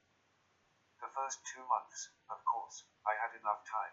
Talking to my fellow inmate wasn't always easy, so I took the Bible and read it from beginning to end, despite the cataracts. After two months, I had myself transferred to the relaxed prison system, where one could work in the context of the detention center. There were six to ten people in the room who had worked in various departments. But since I am a person who enjoys his freedom, I let myself be transferred again and ended up in the open air. That means getting up at 4.30 am and driving from the 11th district to the barracks in the 14th district, where I was assigned to gardening with other prisoners.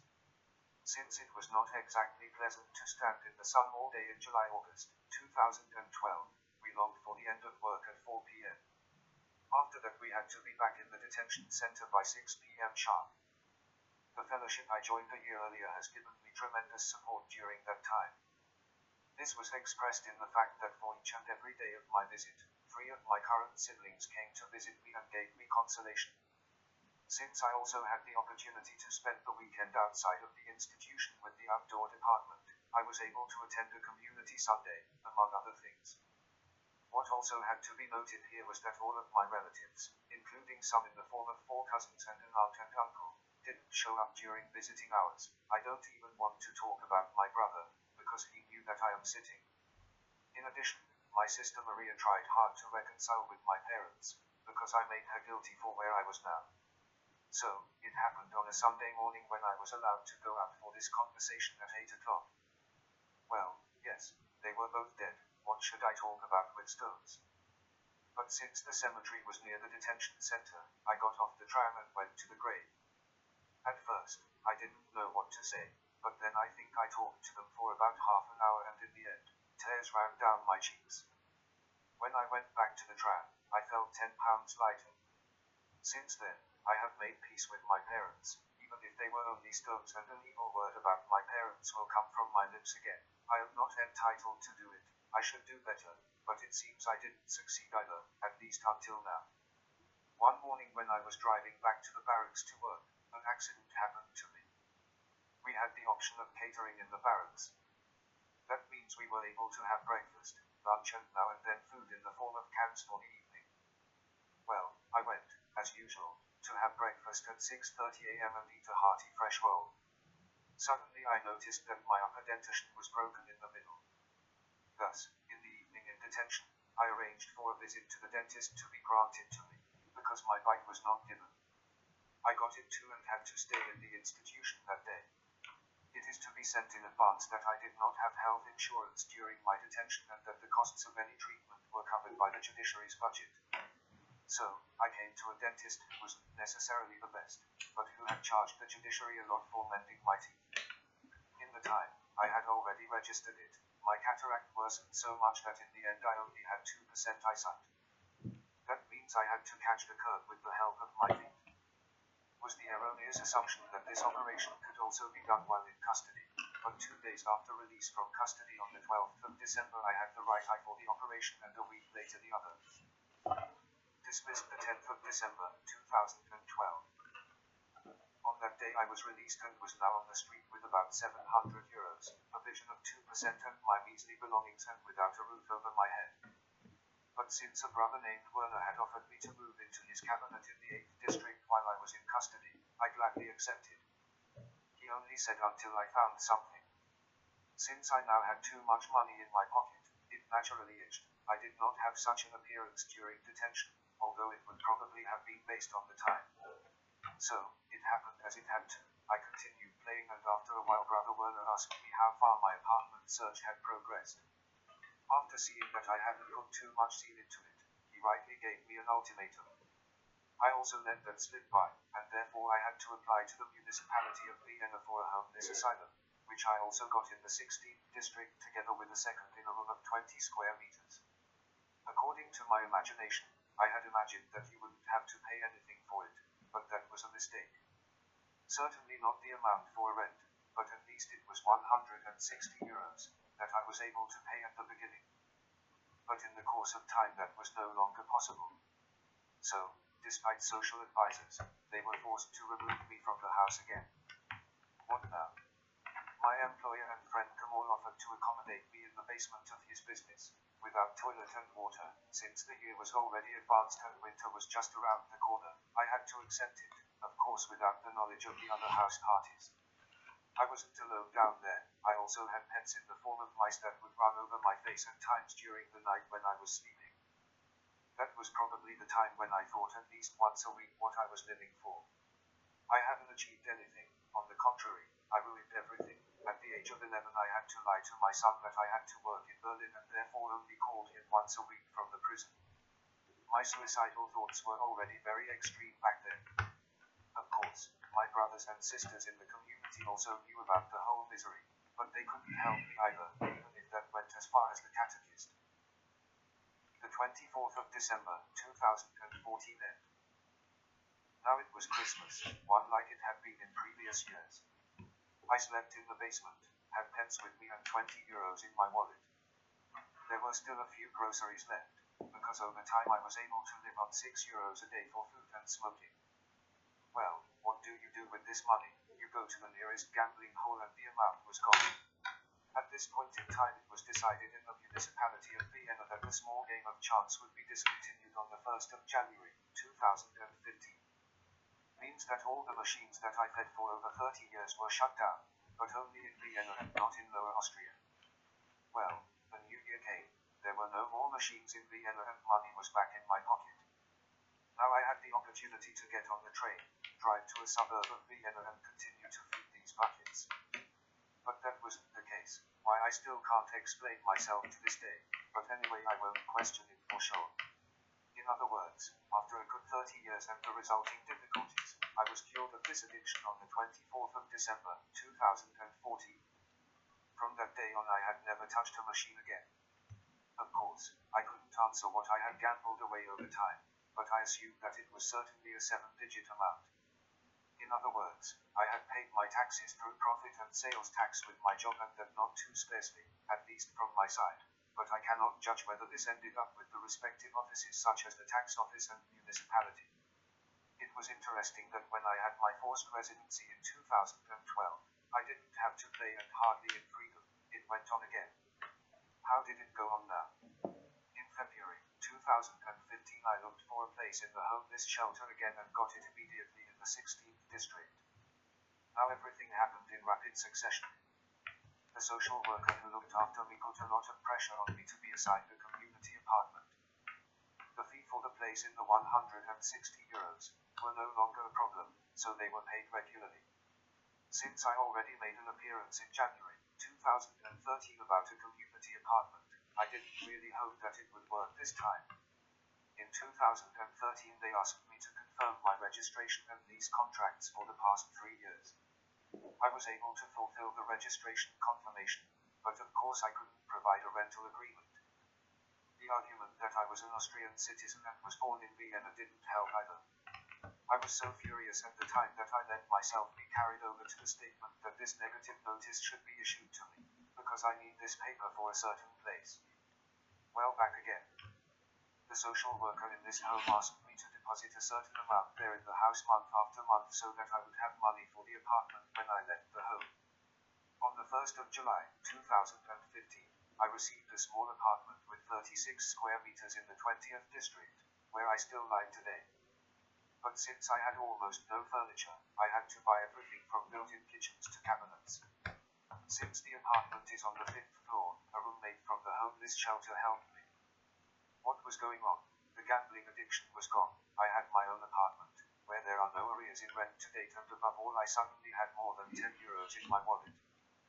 That was a wonderful feeling, and nothing has changed so far. In other words, I brought myself to life. What it was when I was a player, I wouldn't necessarily assign it to that. February 2016 Normal Life. At the beginning of 2016, a postcard fluttered into my mailbox. I read this and found that it was an online portal where you could register for free. After it was free, I did that too. The whole thing was a website with a good hundred different groups, depending on their interests. Since I've always been a curious person, I looked at the groups and found about four to five groups that spoke to me. In two of these I set activities among others at 50 plus clubs and 60 plus clubs, which also corresponded to the age of the members. Now Helmut, the admin of the group 60 plus trek, organized restaurant visits every two weeks at 6 p.m. in the. Each time in a different restaurant. Since I didn't know anything like this from my past, it was a pleasure for me to always eat well there and to gossip for about three to four hours with the eight to ten people who were there. The other group 50 plus trek was a challenge for me from the start. The admin wrote, I forgot my name, again every two weeks on Friday evenings at 6 p.m. a meeting in a market stall in the 3rd district. In this group, however, the focus was not on food, but much more on society. However, since these meetings were not optimally organized, only a handful came to these gatherings, but not much more was possible. There was no space for more at this stand. The admin Helmut from the group 60 plus Trent did this much more precisely until his death in 2019. I always took my friend Roman with me to both meetings because he was single at the time, but I will come back to him later. As I said, there wasn't too much going on in the 50 plus group, and so I took the initiative to put meetings online every two weeks through this group. The group had around 100 members at that time, so I advertised a meeting in an eatery and not in a market stall buffet in the portal. At the beginning, there were maybe seven to eight people from this group, and of course, the main focus was not on food, but on conversation and conversations. It was interesting that with each and every one of them, there were consistently more women than men were present every two weeks. That means at times it happened that Roman and I were the only men. But after I loved to surround myself with women, which was also a new experience for me, I then received the ladies accordingly. That means kissing left and right, where I then realized that this had an impact on the quality of the conversation that followed. It was a bit cumbersome at the beginning, but over time more and more came to these meetings. The number of members in this group also rose steadily, until the end with a good 500 members. Since I was not the admin of this group, of course there was hostility to other members of this group, among other things with the argument that this was a partner exchange, which I put back on the website with corresponding comments. In 2018 and 2019 I had the idea that you don't necessarily have to go to a pub, but that there is also culture and light sports. These meetings were not necessarily accepted by the members. It was cabaret, bowling, billiards or mini golf, so no fancy things. Only about five to six people came to such meetings, so I returned to the local meetings. When the pandemic came in 2020, we had our last meeting in the 3rd district in February. A few months later, I was informed by Pamela that she could no longer find the group 50 plus trend on the website. But since such meetings could not take place with lockdown and other restrictions, I did not notice this fact. I investigated and had to find out that both the Group 60 Plus Trend, which however had no activities after the death of the admin, and the Group 50 Plus Trend and its members had been removed from this page. The background was, and it became apparent some time beforehand, that the software, allegedly Ubuntu, behind it had crashed and new software was installed via this website. Since I now consider myself a programmer, I wrote to this company, the owners of this site, about two times to find out what would have happened there. The answer was that some old groups could no longer be restored. Of course, I also commented that this could very well be done, but also with an enormous expenditure of time, because the data must be available. You just have to read it out and add it to the new portal. Fall 2015 dance events. My friend Roman, whom I had known for a number of years, once asked me if we could go dancing at the Pensioners Association in Vienna on a Saturday, which we did then. And so, we went dancing every Saturday evening either in the 2nd District or in the 20th District until the pandemic came in 2020 and of course there were no more events. I wasn't a pensioner at the time, but what the heck, I liked it, even if I am not a professional dancer, hopeless case. Family. Well, yes, I probably had that for about 10 to 11 years, but when I went to boarding school, the relationship must have deteriorated, because there, whether I wanted to or not, 90% of my decisions had to be made alone. In doing so, almost no one was at my side with advice. Whether I would have accepted it or not is also questionable. In my childhood, I had a good relationship with my three cousins on weekends, who are a little younger than me, with the fourth I only had contact twice, at their own request.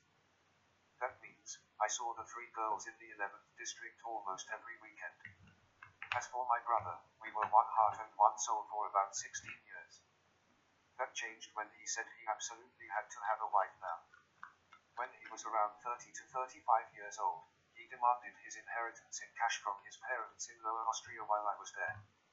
The background was that he was now married and had two daughters and said he had to build an existence here and now in Germany. Since this request was expressed with physical strength, he said goodbye for a good 20 years. We had no contact with him until shortly before our father's death. Even today I don't have any contact with him and I don't know where we live, neither from him nor from me. As for my son, who is now 20 years old, it should be said that in 2012 I couldn't tell him that I was in custody, but had to work abroad. He was 11 years old at the time. My partner and I had agreed on this. I had a good relationship with him, at least until I was forced to stay in the 11th district, even if it was only on the weekend. However, since in my opinion he was informed by a dear relative of my ex-partner where I really was in 2012, despite several attempts since April 2018, I have not had any contact. The last time I saw him was on the 15th of July 2017. The relationship with my mother was actually only a good one in the first years of my life, but since we were very different characters, that changed at the latest with the boarding school, but that didn't change the fact that I stood by her in the last years of her life. But what hit me very much, and that still concerns me today, was that I could never talk to my father and he probably couldn't talk to me either. Friends. Over the years I have certainly had several friends that I am trying to classify here, although I am not really entitled to it, but as I said, that's how I see it. Among my best friends were certainly those from Lower Austria, whom I already knew when I was 12 years old learned. However, since they were spread across the entire province of Lower Austria, the friendship ended after around 15 to 20 years. As for the Viennese friend, I still don't know why he never prevented me from becoming addicted to gambling. But I would like to credit him that he would not have been able to do so. In 2005 or 2006 I had problems with my stand PC in the shop and, as money was usually tight, I looked for a computer repair, which I also found in the 20th district. There I came to a seller two streets away. When I saw the person named Kamal, I realized that it had to be an Arab and addressed him that way, since I had dealt with these people for years before. He returned my Arabic words and also said that he was born in Alexandria but is now an Austrian citizen. A year or two later he moved two streets down to a restaurant on the ground floor, where I was employed by him some time later. He is responsible for hardware and I for software. He was the one who offered me shelter in the basement the year I didn't have any. About a year later, a slightly older gentleman came into our shop in the 20th district. As it turned out, he was 20 years older than me. He said he had problems with his own website, since the software was adapted he didn't know his way around anymore and he wanted to add a few things. I might like to see what I did on the spot. There I found a fairly large website that he had been working on himself for years, and I read my way into that system. Finally, I was finally able to fix the conversation problems he had with the new system. A friendship developed from both encounters, which continues to this day and which I wouldn't want to miss either. Yes, connections were also made from the group's 60 plus clubs and 50 plus clubs, but they fizzled out again with the pandemic. Partnerships. The first partnership with my colleague at the research center disappointed me a little, as I was a little snubbed that she had forced me and the child to move under the same roof as her parents, whereby her father accepted me very well, but his wife did who had to know everything annoyed me a bit. As for my second wife in my life, she was undisputedly the woman of my life, otherwise the partnership would not have lasted more than 20 years. That it broke up, despite the eight-year-old son at the time, is 95% to be my fault. I only found out afterwards that we never talked about ourselves and our problems and then, like we did after the breakup, it was all too late. Maybe that would have changed something if we had spoken out earlier. I do not know.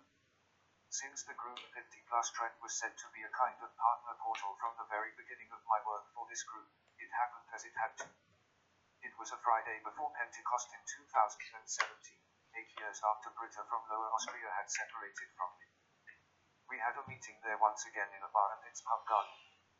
I went there as usual with my friend Roman. Then Pamela, a member of the 50 plus trend group and a year younger than me, came and sat between Roman and me. In the course of the evening, a one off conversation developed between me and Pamela, and we talked and laughed quite a bit, so that I didn't really notice the other participants anymore. In the process, I noticed that every time we had something to laugh about, she patted me on the upper arm or thigh with a slap. I registered well, but what now, because I wasn't the bravest in this regard. But I took my courage and asked her if we could not meet somewhere on Pentecost Saturday to go for a walk, which we also did the next day. I fell out of the clouds and went to the community day of my community on Pentecost Sunday, but since it was always customary on such days, after a short prayer, to talk about the path and one's own experiences with it, and that in front of about 20 people, voluntarily, of course, so after a while I began. As I said, I was 57 years old and had spoken to Pamela on the phone before entering the building. So, I said that I suffered from an incurable disease that could affect anyone and other flowery statements on my part. I looked around and except for distraught faces I couldn't really make out anything. What was I talking about? Well, of course there were questions and statements, such as, you are talking like a 16-year-old and one of those present, a 22-year-old student, must be, are you in love, which of course I couldn't deny. A month later, on the 15th of July, 2017, I imagined that Pamela and I were a couple. I went to see my son in Lower Austria for the last time, which I didn't know at the time. Since he soon realized that I was overexcited, I confessed to him that there was a new woman in my life and also showed him a picture of her, which I regretted afterwards. At that time Pamela was already on a cure in Styria. When she came back, I found out that another member of the 50 plus trend group had followed her in this health resort and Pamela had taken me away. Since this man was not necessarily sociable, this partnership between Jorg and Pamela was only temporary. Well, there were more meetings and in August 2018 a meeting took place at a Hirija in the 19th district.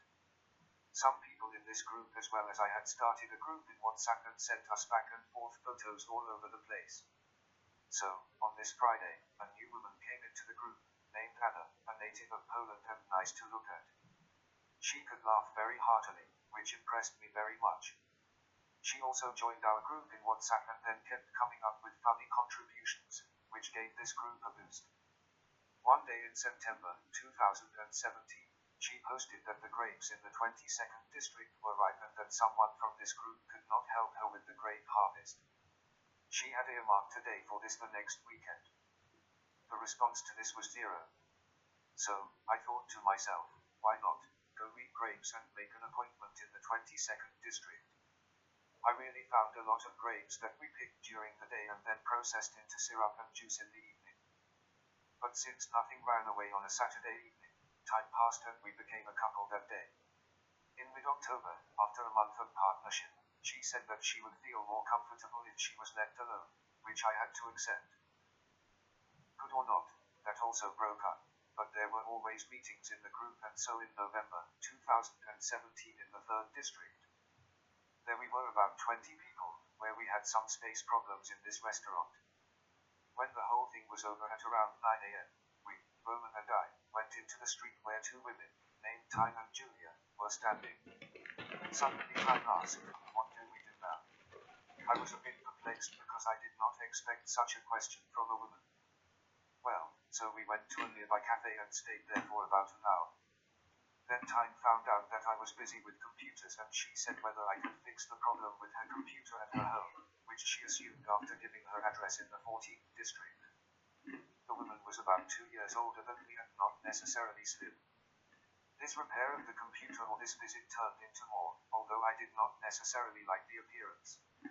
Most of the time I spent with her and with her. She had a new apartment, but apparently didn't really feel at home there, as far as I could tell, because she always had to go out to do some shopping or just to go somewhere. She was a passionate driver. During this time, she showered me with clothes and other things, and had always paid in the pub. When I asked her that I didn't want that, because I had enough clothes in my boxes in the meantime, she was a bit nervous. So, one weekend she drove to her sister in deepest Burgenland and called from the car on the way there. For me, that was what broke the barrel. She had decided everything without consulting me and said that she could buy my love with heaps of gifts. So, this episode was over too. In the summer of 2018, Roman and I went dancing in the first district, both single. We had known the event for a long time and, above all, the two organizers. When we got there, there was almost no space left, so we both had to sit down at a table where two women were already sitting. One was called Graziella, partly Italian parents, and unfortunately, I don't remember the name of the second. Now that we were sitting at the same table, I also had to ask the ladies to dance and so Graziella and I were soon sitting next to each other and she told me that she had problems with her PC. I knew the argument well by now and Graziella was a lot older than me, but still confirmed that I would see it at her home in the 16th district. There, too, it was the same result as with Tyne, we came together. She had a long-term lease in the 17th district with a small house in the correspondingly large garden where one could not easily move in front of a huge number of plants and trees. In addition, she had grapevines above the roof terrace, where we also harvested the grapes and then processed them, again an aha experience. Since it was not only possible to hardly move in the garden, this also applied to the interior of the house and finally in your apartment. The partnership was therefore limited in time. I myself am not exactly a fool of cleaning, but I would like to be able to move around in a room. I was cramped enough in 2012 anyway. At the beginning of November 2018, one Saturday morning after breakfast, I left this connection in a hurry. I fell into a deep hole at this point as I had to wonder what I was doing wrong. For women and with everyone, it didn't work out. Was it my past? Was it my wealth? Well, there was another dance event at the end of November, Saturday, the 24th of November, 2018. My friend Roman persuaded me to go to this dance in the second district. But I didn't feel like it. In the end, he finally got me that far. We sat at a table with about eight people. Across from me, I saw a blonde woman who, in my opinion, was in the company of an elderly gentleman. I hadn't danced very much that evening from 6 p.m. to 9 p.m. to live music. Towards the end, the lady in question came back to the table and said to Roman and me if we didn't want to dance there at all. I did not understand this statement very well and therefore did not react. Roman immediately jumped up and went dancing with her. Now this event was over and we went to the cloakroom. Suddenly this woman, named Yuli, was standing next to me and asked, Are you going with me? And by that, I mean Roman and me. After it was Saturday evening and not too late either, I didn't mind going with me and told Roman that too. He also agreed and so after a long search about eight people ended up in a bar in the first district. Before she went to the cloakroom, she gave Roman her cell phone number, which I only registered marginally. Well now we sat Yuli next to me in this bar and Roman gave a lecture on shamanism and energetics. In the course of the evening it turned out that Yuli had not come with the elderly gentleman, but with her friend Monica. As soon as I registered this, I was a little embarrassed, which I liked the lady. Now Roman had her number, but I couldn't possibly ask for it. So, I took a business card from the restaurant and wrote my phone number on the back. When I left the restaurant, I gave her this card, which unfortunately Roman also noticed. So, I was in the devil's kitchen and Yuli had two cell phone numbers from Roman and me. The next day, Sunday, I waited to see what was going on. Nothing happened in the morning, but at 2 o'clock the cell phone was and Yuli was on the line. She asked me if we couldn't even go for a coffee. My answer to this, immediately and immediately, you have a break in transmission. Yes, she still has to fix something and will call me back in about an hour. But it wasn't an hour, just half an hour and we met in a coffee house in the 20th district. Then we went to the cinema there and because that wasn't enough, we also went to a lounge on the first floor. I told her, as I was used to it, everything about my past life, which may not necessarily be expedient. Suddenly she turned to me and kissed me on the cheek. We have been a couple since then, even if there is a difference in age by a few years. Why?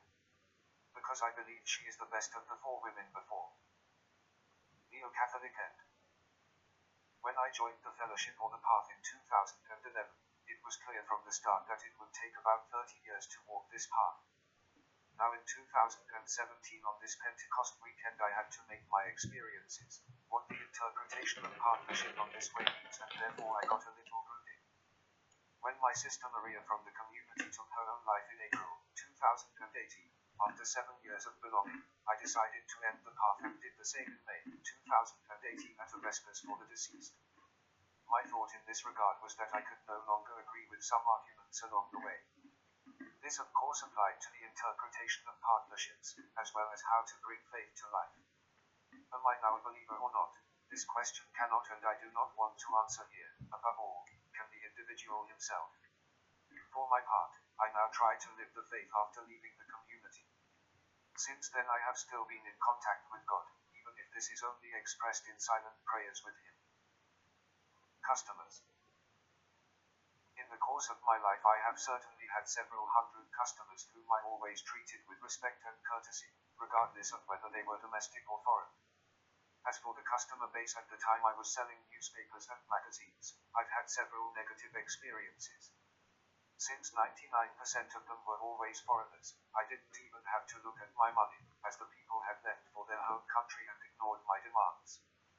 My customers, whom I am quite different in the computer sector, are always happy when they call me. You know that I don't rest until the problem has been resolved and that can take time. But I don't remember a customer from the time I was creating software. It is a resident of Germany, but of a different parentage. His three companies include a dental practice, a dental laboratory and a dental depot. In autumn 2010, his employee from the dental depot came to our shop. The background was that the calculation program no longer worked and he asked if I could fix it. Since this man did not necessarily have a commercial knowledge, I found that this program could no longer be saved. Now I had noticed that the whole thing basically consisted of three companies with a wide variety of approaches.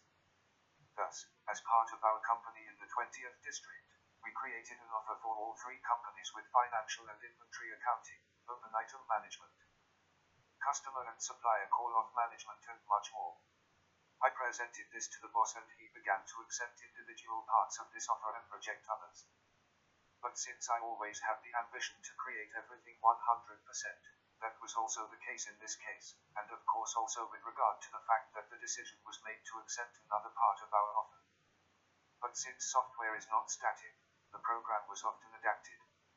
So, I went to his dental wholesaler up to four times a week to this, each time for a thank you, and that for seven years. Since the employees present there were not necessarily merchants, they could not carry out the annual inventory. That means until the inventory in 2017. This was carried out by me with the help of the people present there. But since I know from my commercial experience that something like this should be done within a maximum of two days, I had my difficulties in this regard. The last inventory was completed in stages within two weeks. It was agreed in advance that the invoice submitted by us would be paid three times. Well, the first partial amount with a three-digit amount in euros has been paid. The rest is still open. The client's argument was that my program does not work, which is fundamentally contradicting itself. On the one hand, the software worked flawlessly for seven years and, on the other hand, they are still using it today and have also been using it for three years. So, we got back to a four-digit number. Even a letter from a lawyer threatening an order for payment went unheeded. Regarding my current customers, whom I look after as part of our business today, let me say that they are completely enthusiastic about me, because they know what they are getting from me. On the one hand, this is not just about the prompt appointment, but also the customer's knowledge that I don't give up until I find a solution. It may well be that it takes time, but I am also happy every time I see that it works. Resume. As a reader, may now think that you have read This Is No Life. Yes, it may be, but as already mentioned, those were only my decisions, whether they were right or wrong, can always only be determined in retrospect. So, the next question arises, whether I am happy. But since this is a purely subjective assessment, everyone would answer this differently. I am happy. Why? When I think about the time of my addiction, it wasn't really what is called life, so I'm glad I got through this period. How I did it back then is still not clear today, but I'm glad I got through that time. I don't know what else life has prepared for me, but nothing more can actually come that would shake me.